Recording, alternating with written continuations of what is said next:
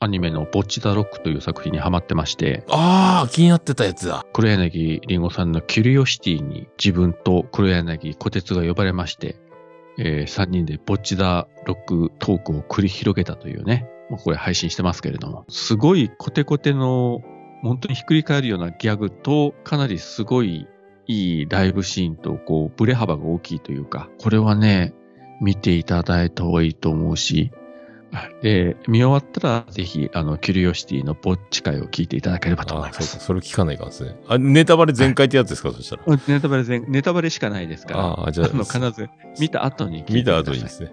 えーはい。黒柳りんごは冒頭緊張、こう、全般的に緊張してるんですか、りんごは。全般的に緊張してま したね。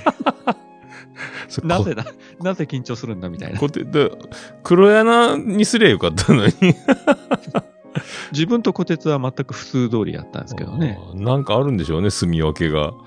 うんよくわからない。自分だけが看板背負ってるみたいな感じになったんでしょうね。相変わらず、うん、いいキャラしてましたわ。